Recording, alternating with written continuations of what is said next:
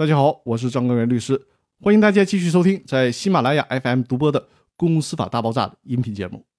从这期开始，我们集中讨论一下股东优先购买权的问题。公司法司法解释四的第十七条对这个问题做了专门的规定。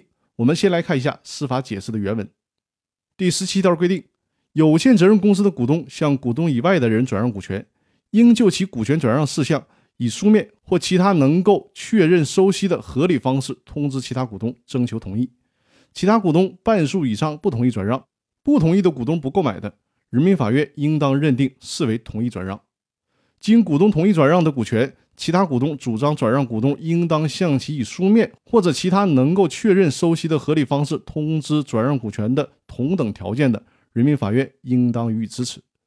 经股东同意转让的股权，在同等条件下。转让股东以外的其他股东主张优先购买权的，人民法院应当予以支持。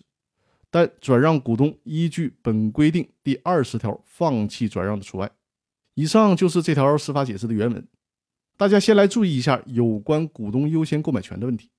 在公司法当中强调，股东对外转让股权的时候，应当以书面的形式通知其他股东。大家注意，这是在有限责任公司当中。这次的司法解释呢，多出了一种通知的方式。也就是说，还可以通过其他能够确认收息的合理方式通知其他股东。这个问题大家需要留意一下，在之后我会对这个问题做一个专门的讲解。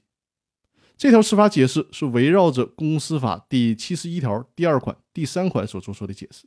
也就是说，有限责任公司的股东向股东以外的人转让股权的时候，如何保护其他股东和转让股东的利益问题。